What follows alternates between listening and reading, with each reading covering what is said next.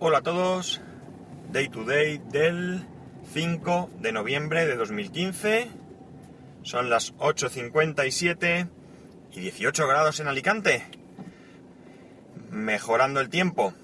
A ver si nos respeta para el fin de semana, que le tenemos preparada una sorpresa a mi hijo. Aquí en Alicante hay un pueblo, Ibi, que es famoso por, por los juguetes. Supongo que lo conoceréis. Eh, al menos si sois de, de España porque muchos de los juguetes que, hay pues se fabrican allí. Eh, entonces eh, él no sabe nada, no sé si lo he dicho, pero no sabe nada, es una sorpresa. Y hay allí un hotel que es el hotel del juguete.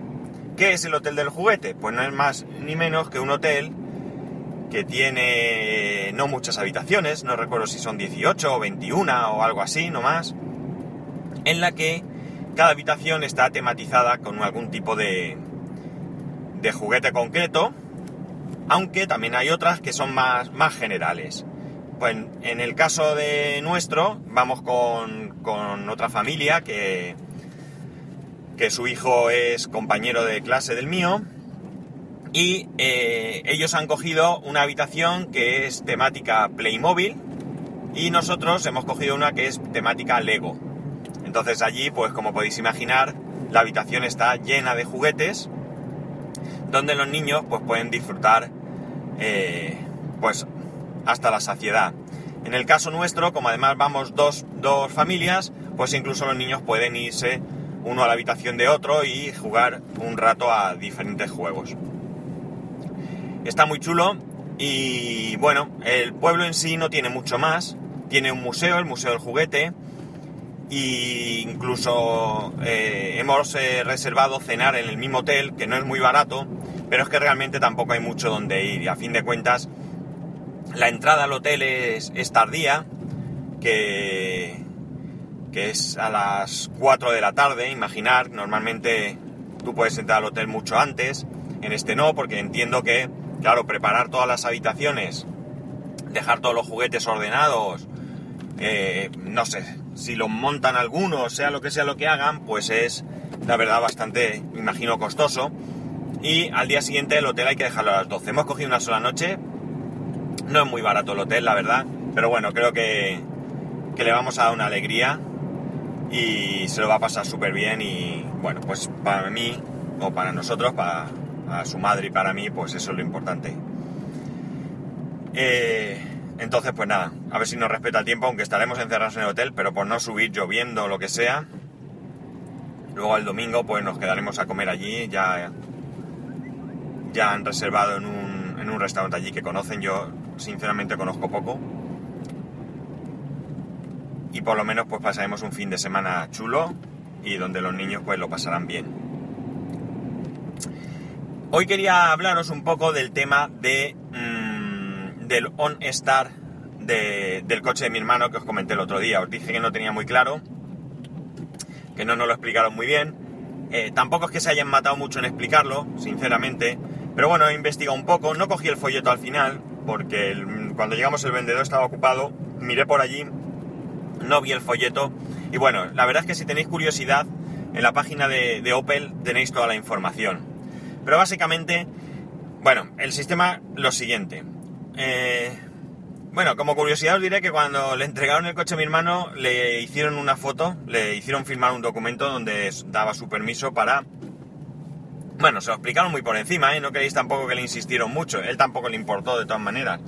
Pero para hacerle una foto entregando el coche, nada, la típica foto al lado del coche con cara de haba, y, que luego la suben a su, a su página de Facebook y te lo venden como que es una gracia que te hacen y tal y cual. También, todo esto lo voy a comentar antes de, pasar a lo del OnStar. Eh, también intentan venderle la moto porque, bueno, pues le hablan de que incluso le hacen firmar una fotocopia de una tarjeta donde viene el número de teléfono de asistencia, no de asistencia, perdón, del taller de, de ellos. ¿Por qué?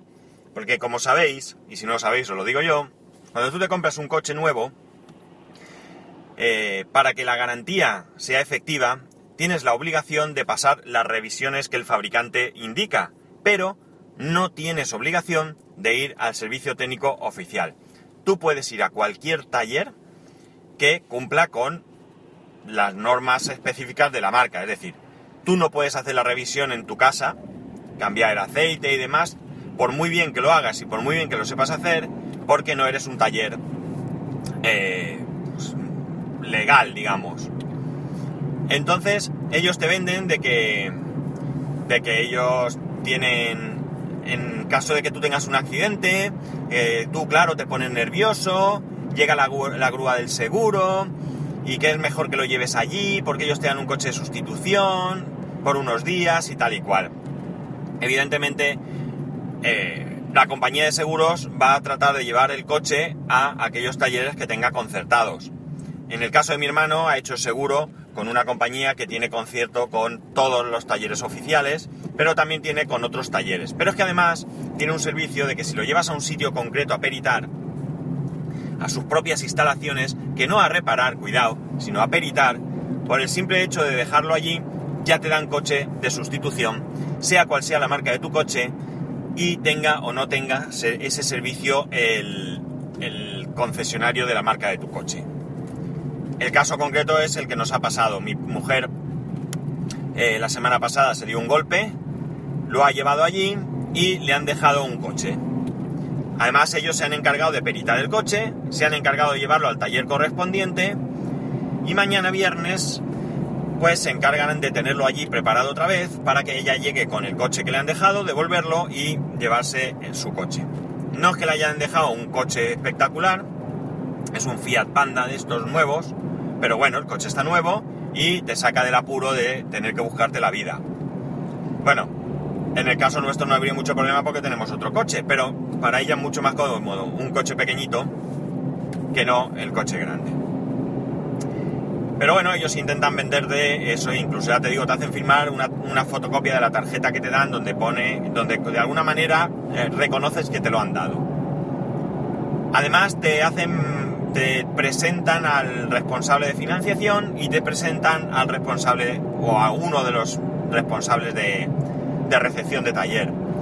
De hecho, te hacen hincapié en que cuando te llamen eh, afirmes que te los han presentado, porque, eh, por ejemplo, en el caso de mi hermano, al de financiación estaba el hombre ocupado, mi hermano no tenía prisa, no se podía esperar tampoco mucho, y no se lo presentaron. Pero vamos, así veladamente le dijeron que cuando le preguntaban si se lo habían presentado, que dijera que sí. Pero bueno, esto fue un poco la entrega del coche. Le enseñaron un poco el funcionamiento por encima y más. Por cierto, el coche, como siempre, sin gasolina, lo peor es que, y ahora hablamos del OnStar, en mi caso yo, a mí, bueno, en mi caso el vendedor se portó conmigo y me echó 20 euros de gasolina, pero en el caso de mi hermano el coche se lo han dado pelado. ¿Qué ocurre? Que si en mi caso yo hubiera ido a coger el coche, lo hubiera visto en reserva, hubiese ido a la gasolina y lo hubiera echado. Pero mi hermano con el OnStar, como le han obligado a darlo de alta antes incluso de ir a recoger el coche, lo ha hecho desde casa, pues entró en la web y una de las cosas que vio es que tenía un 9% de gasolina y que tenía para hacer, no recuerdo cuántos kilómetros me dijo, 30, 40 kilómetros o algo así. Con lo cual, ya ese mal sabor de boca te lo llevas de tu casa a recoger el coche. El OnStar. El OnStar tiene el típico mm, sistema de que en caso de accidente avisa de que mm, has tenido el accidente. Bueno, realmente creo que se ponen en contacto contigo para ver en qué estado estás y qué necesitas. Entiendo que si no contestas será cuando automáticamente manden a alguien ya que tienen tu localización. La localización la probamos porque el vendedor hizo una llamada al servicio, por cierto, una llamada que hizo con el teléfono de mi hermano vinculado al coche, eh, entiendo yo, pero que en ningún caso le dijeron que, que esa llamada tenía costo o no tenía costo. Estoy un poco dudando porque he leído que las llamadas no tienen costo. O sea que sí que llama desde el móvil de mi hermano. Porque además dice que eh, de la cobertura no te tienes que preocupar porque lleva una antena, que incluso no tiene costo si estás haciendo roaming eh, por la Unión Europea y demás. O en otros países, dice. Bien, la cuestión. Llamó la chica, pues eh, se presentó, no sé qué, enhorabuena, muchas gracias por haber comprado, espero que lo disfrutes. Todo politiqueo de este. Pero en un momento dado le dijo el vendedor, para probar el sistema, dinos por favor, por ejemplo, dónde estamos. Y efectivamente la chica dijo, un segundo por favor, hizo una consulta y dio la dirección exacta. Evidentemente esto podía ser trampa porque si sabía del concesionario que llamaban, cosa que creo que no se llegó a identificar, no recuerdo muy bien, pero bueno, está claro que tienen tu localización. Eh, esto está bien y David Cardona me dijo que esto era un sistema que creo que a partir del 2016 va a ser obligatorio en todos los vehículos. Yo esto no lo veo del todo mal, lo veo bastante interesante porque, eh, como os dije, el sistema se puede desactivar para que nadie pueda ver tu localización, pero que en caso de accidente el sistema se, se activa solo para poder ayudarte. O sea que está bastante, bastante bien. Más cosas que hace el sistema. Pues no todos los coches tienen todas las opciones, ¿de acuerdo? Otra de las cosas que tú puedes ver desde la aplicación del móvil o desde la web es el, estado del vehículo en general. Puedes ver el nivel del aceite, en caso de mi hermano comprobó que estaba al 100%, es evidente, el coche era nuevo. Puedes ver la presión de los neumáticos, y algunas cosas más. Además, tal como os dije, tú en cualquier momento puedes llamar y de manera gratuita, bueno, gratuita no porque tiene un coste, que luego comentaré más o menos lo que he sacado de conclusión, porque tampoco nos lo han podido confirmar, pues tú puedes solicitar que te hagan un chequeo en remoto y que te indiquen pues si todo en el coche está correcto. También tiene un sistema de seguimiento en caso de robo, que tú lo puedes activar, pero parece ser que solo te lo activan si te has puesto una denuncia en comisaría de policía. Y entiendo que esto será para evitar algún tipo de chanchullo, de que le dejes el coche a tu mujer o a tu marido y quieras saber eh, dónde está. No sé, algo así me da la sensación de que podría ser.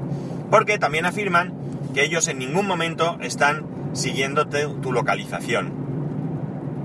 Cosa que tampoco me parece muy cierta porque también afirman que ellos jamás van a dar los datos absolutamente a nadie, ni siquiera a tu compañía de seguros, salvo que tú eh, específicamente les digas que se los proporcione. Con lo cual entiendo que deben de ir mm, de alguna manera controlando tu localización.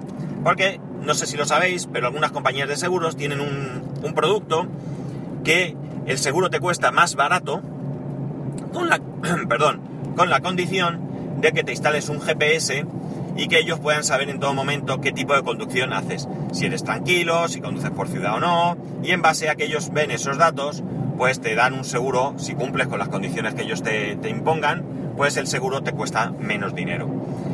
Eh, como digo, ellos en su web, eh, ahí tienen un FAQ, eh, ahí te ponen que la seguridad es lo primero, que han contratado a, no recuerdo el nombre, para que estar todo, seguros de que no se va a poder acceder por terceros, no te dicen muy bien de qué manera, si esos datos están encriptados, si no, es una información muy general para todo tipo de público. Así que no te pone muy bien qué hay. ¿Qué más cosas tiene, tiene esto? En el coche de mi hermano esto de servicio no lo tiene, pero tú puedes pedir eh, un, un itinerario. Tú puedes llamar por teléfono, como digo, la llamada es gratuita, y solicitar que te digan cómo llegar a un punto determinado. Y ellos te mandan el recorrido para, o el itinerario para llegar a ese punto. ¿Por qué el de mi hermano no lo tiene? Porque el de mi hermano no tiene eh, un sistema de navegación. El sistema de navegación va a través de su teléfono móvil. Y por tanto, al no tener un sistema de navegación propio, pues no pueden eh, utilizar esta, esta función. Más cosas que tiene. Bien, tiene la posibilidad de disponer de Wi-Fi. ¿De acuerdo? Esto no sé tampoco muy bien cómo hacen el wifi, pero tiene coste adicional. El wifi eh, puedes vincular hasta 7 dispositivos y ellos te garantizan que es de mayor calidad que tu teléfono, que la conexión de tu teléfono móvil. Eh, como digo, tiene coste adicional. Esto habría que ver cuál es ese coste. Porque el coste, eh, ayer el vendedor que, que le tocaba a mi hermano, por cierto estoy pasando ahora mismo por la puerta del concesionario, el vendedor que le tocaba a mi hermano eh, tenía varias personas esperando y como mi hermano tenía prisa porque tenía que estar a una hora en un sitio, pues este, este vendedor pues le dijo que le iba a pedir ayuda a un compañero y fue otra persona la que le entregó el, vehículo. El, primer vendedor nos comentó que el servicio costaba entre 120 y 150 euros al año. Este segundo vendedor nos dijo que costaba unos 10,50 al mes más o menos cuadra con los 120 euros, un poco más de lo que dijo el otro. Pero en la web, en la web pone que el servicio cuesta menos de 100 euros, wifi aparte. ¿De acuerdo? Wifi aparte. ¿Qué quiere decir? Que si queremos esta conexión wifi, habrá que pagar una cantidad que no estaba eh, estipulada porque el servicio wifi todavía no está disponible en España. Así que este servicio no sabemos cuál es el coste del mismo. Mi hermano eh, tiene un año, como es gratis, tiene un año para valorar si le merece la pena pagar o no pagar. Y también dependerá del importe que tenga que pagar. Si son menos de 100 euros y le da un servicio interesante, pues entonces, eh, bien. Porque si el servicio de, asistencia en emergencia va a ser obligatorio, eh, habrá que pagar por él, será obligatorio pero será gratuito y el resto de servicios a pagar no se sabe, o yo por lo menos desconozco esto. Lo que sí que está claro es que tiene un año para valorar si le merece la pena pagar o no pagar por este servicio. Con este servicio tú también puedes ver eh, a la hora de vender el coche, el historial del coche, cuántos kilómetros, cuándo se les han hecho las revisiones y todo, y tú al, al comprador, perdón, le puedes eh, le puedes mostrar, le pueden mostrar eh, Perdonad, pero es que hay un camión que no sé qué quiere hacer. No entiendo qué va a hacer este camión. Echa para atrás, echa para adelante. O sea, un pedazo tráiler del copón, pero que no sé qué narices quiere hacer. Pues yo paso de él y lo voy a adelantar, que le den morcillas. Sí, claro, me está haciendo señas de que pase, pero con el camión girado y a él no se le veía al conductor. Bueno, perdonad. Bien, pues eso, la valoración se puede hacer a lo largo de, del tiempo en el que vaya utilizando el servicio. Hasta que no, hasta que no lo utilice un tiempo, pues no, no podrá valorar. Si tenéis alguna duda o algo, o os gustaría conocer algo en detalle, que si tenéis interés de este sistema, este sistema en principio es de Opel, pero entiendo que cada, cada marca pues, lo hará de una manera, pues si tenéis interés, ellos ya dicen que no se puede instalar en coches antiguos, solamente los coches nuevos, que son a partir de septiembre de 2015, y que no se puede instalar en otro vehículo que no sea de Opel. Ah, por cierto, eh, una de las cosas que le preguntaron a mi hermano era si tenía un Android o un iPhone. Mi hermano tiene un iPhone 4S, no había manera de conectar el Bluetooth, yo saqué mi móvil ni tampoco, y es que el vendedor mm, no había activado el Bluetooth, no hacía más que decirle conecta, conecta, pero lo tiene visible, lo tiene visible y el que no lo tenía visible era él. Y en un momento dado el otro vendedor se acercó a ver cómo estaba el patio, si iba todo bien, y dijo, ah, tienes un iPhone mucho mejor porque eso lo ha hecho, el sistema este lo ha hecho Apple. En fin, no es CarPlay, ¿eh? Ya os digo que CarPlay no es. Así que esto de que lo ha hecho Apple, mm, lo dudo yo muchísimo. Pero bueno, te lo venden, como veis, el tener Apple, que el sistema va mucho mejor con, con un iPhone que con un Android, decía el vendedor. Eh, ninguno de los dos tenía iPhone, ¿eh? Los dos tenían Android eh, pero que iba mucho mejor con, un iPhone y porque lo había hecho Apple y supongo que serán intentos de argumento de venta que a mí me dieron risa. Lo que decía, si tenéis alguna duda o queréis saber algo, pues ahora mismo tenemos a disposición el vehículo de mi hermano para hacer las pruebas. Eh, yo este fin de semana, como os he dicho, no voy a estar y no voy a poder trastear, pero el próximo fin de semana que nos veremos, pues sí que me gustaría mm, meterle mano y hacer alguna experiencia, conectar con mi teléfono, ver cómo reproducir los, los podcasts, ver la navegación, pues no sé, un poquito trastear. Y poco más, ya sabéis, para poneros en contacto con cualquier cosa del podcast o lo que sea, arroba daytodaypod en Twitter o daytoday arroba spascual.es. Un saludo y nos escuchamos mañana.